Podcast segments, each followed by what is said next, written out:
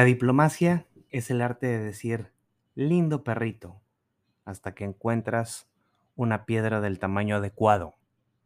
Will Rogers. ¿Cómo estás? Te saluda Luis Ángeles, alias Malditos Millennials.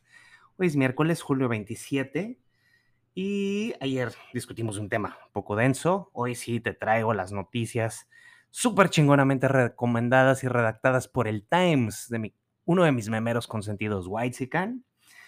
Y pues bueno, no sé si quieras entrar directo a los chingadazos, porque está muy interesante el tema. Te voy a preguntar algo. ¿Las vías del tren falla son de oro? Te voy a preguntar, te voy a decir por qué.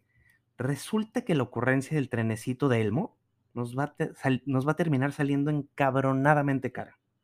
El proyecto Checa, el proyecto que debía costar menos, menos de 10 mil millones de dólares, ya va presupuestado por encima de los 20 mil millones de dólares. El Mesías, nuestro líder supremo, el Elmo, le echó toda la culpa a la inflación. Porque, pues, ¿por qué no? Una de dos. O la inflación ya está en 100% y no nos han avisado, o como siempre, nos quieren ver la cara de pendejos. Para ponerte contexto, para cancelar el nuevo aeropuerto internacional de la Ciudad de México en sus discursos más extremos, con números sacados de la del sombrero, pues. Dijo que el proyecto, comillas, faraónico iba a costar 15 mil millones de dólares, o sea, hace 25% menos. El tren, el tren Maya, perdón, podrá transportar a 3 millones de pasajeros al año, si es que, mientras que el aeropuerto tenía capacidad para 137 millones de viajeros, o sea, tal como la refinería de Dos Bocas costó chingo más, el capricho del emperador, también nos va a salir peor que una cuenta en, en Bagatel, en Animal, en Rosanero, donde se te ocurra. Según esas nuevas cifras del tren Falla, Maya, perdón, terminará costando cerca de los 20 mil millones de dólares. 20 mil millones de dólares. Y en la mañana de ayer, julio 27, al viejito no le quedó de otra más que reconocer que el precio total del proyecto anda 70% arriba de los planes originales. ¿Son mamadas o no son mamadas? Claro que son mamadas. O sea, de verdad es increíble la dimensión de los caprichos y el daño que nos va a traer al país. Ni la barra de sushi de Edo Kobayashi va a amortiguar todas las pesadillas de la Terminal 2 de aparte lo que se va a acumular ahora con el nuevo aeropuerto internacional de la Ciudad de México. O sea, caos 1, el tren falla, caos 2, el aeropuerto. Durante los próximos cinco días, ¿te acuerdas que te hablaba del pinche bache? Bueno, durante los próximos cinco días, una de sus pistas permanecerá completamente cerrada, güey. En la semana, acá el licenciado Elmo se enojó porque el piloto de Aeroméxico que lo traía dijo que en la pista había un cráter. ahí te encargo cómo se enojó el señor con su berrinche y la van a cerrar horas para arreglar ese cráter que se hizo por, volvemos a lo mismo, exceso de uso, porque no se ha podido desahogar ese, el aeropuerto Benito Juárez, que ya de por sí es espantoso, no se está dando abasto. Nadie está usando el pinche chaifa. Hoy Aeroméxico anunció que cerraba sus vuelos directos a Tabasco y a Cancún. O sea, yo no sé para qué va a servir ese aeropuerto si no es más que un museo de mamuts y un lugar para cumplir con los deseos de ego del emperador. O sea, cinco días es lo que anunció el aeropuerto, completamente cerrada desde ayer julio 26 hasta el domingo 31 de julio desde las 11 de la noche hasta las 5.30 de la mañana. Si tú tienes un vuelo a la Ciudad de México, de la Ciudad de México o en conexión, de verdad te, deseo la mejor de las suertes en ese esperpento lugar que ya de por sí no da más, fue grandioso, pero ya está cansado, ya que el Señor no lo pudo desahogar por ego, por no permitir que el nuevo aeropuerto de la Ciudad de México funcionara. ¿Sí? Ahora escúchate esto, escúchate esto, escúchate esto en una pinche burla a la legalidad y con un valemadrismo de miedo, el general Salvador Cienfuegos anduvo como, como edecán de Smirnov en Cancún. O sea, e, e, el, el, general a quien todo mundo acusó de narco y como uno de los grandes enemigos de México, reapareció en estos días en el inicio de la Guelaguetza. La Guelaguetza es la famosa fiesta de Oaxaca. O sea, llegó el señor, quien fuera secretario de la Defensa Nacional en tiempos de don Enrique Peña, nieto de Mailó, lo habían detenido en Estados Unidos acusado del narcotráfico, pero el gobierno de Elmo, pues le dijo, oye, acá lo vamos a juzgar, tráemelo, mira, somos buena onda. Y resulta que el señor, fíjate, después de... ese es el descaro que nos emputa. Ese es el descaro que me encabrona. O sea, la protección a un supuesto criminal. Se lo trajeron, se lo quitaron a los gringos y ahora lo traían de decán.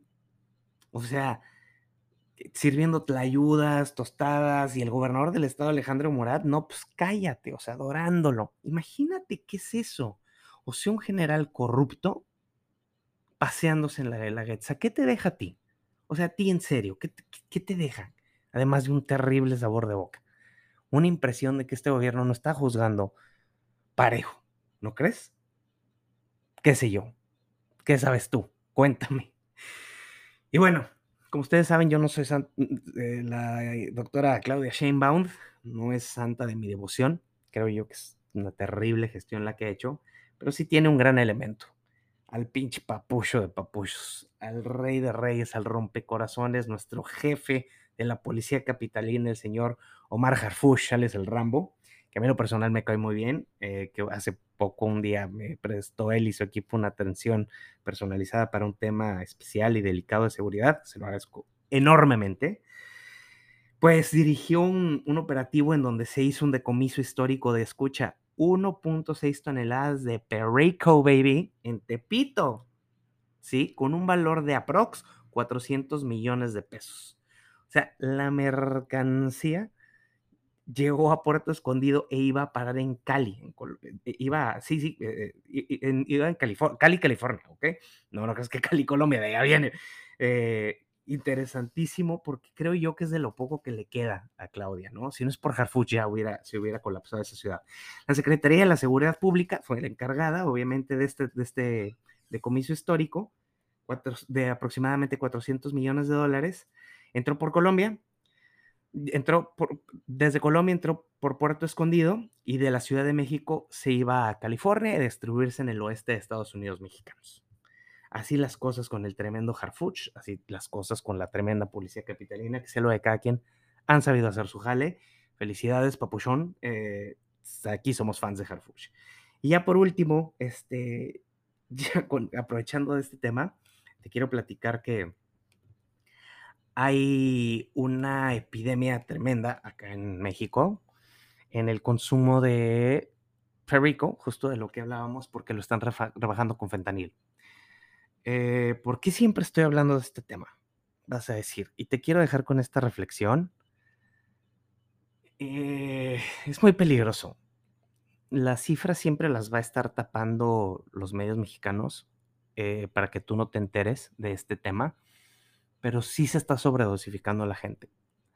Tiene unos efectos terribles. Yo te invito a que busques efectos del fentanilo en Google, que veas videos de cómo está la gente californiana en San Francisco, en Los Ángeles, especialmente en Skid Row. Y ahorita hablando del decomiso que hizo eh, Rambo Harfush, eh, yo te recomendaría de corazón que si de plano tienes un pedo de adicción y te lo tienes que meter, pues hay veces que no hay de otra, hay gente que no lo puede controlar y es adicta. Checa que tu fuente sea buena, que no lo rebajen con mugrero. Y hombres, este mensaje a los hombres, cuando te dé impotencia, ahí me cuentas. es uno de los efectos principales que se está observando en los usuarios de cocaína con fentanilo. Realmente, güey, quieres que se te deje parar por un pase no sé, güey, no sé qué pienses tú, yo creo que no lo vale. O que te dé un infarto medio baile, o que se te empiecen a olvidar las cosas. Realmente creo yo que no lo vale. He vivido ya en Quintana Roo, creo que este va a ser el sexto año, creo, o séptimo, no recuerdo, ha sido infernal, tan infernal que no recuerdo. pero he visto el consumo desmedido de enervantes y lo han normalizado de una manera, creo que yo también desgraciadamente lo he hecho a través de memes, de ese consumo. Entonces, no, güey, bájale ese pedo, güey. Realmente no lo necesitas para bajarte el alcohol, realmente no lo necesitas para seguir la fiesta.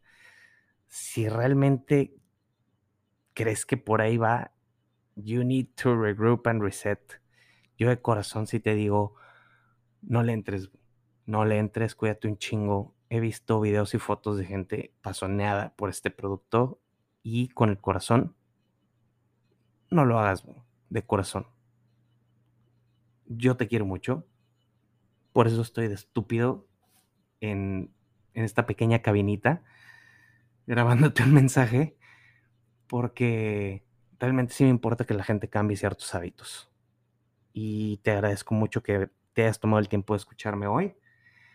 Eh, es miércoles 27 de julio. Esto fue Malditos Millennials, alias Luis Ángeles, leyendo el Times, redactado por Whitezican.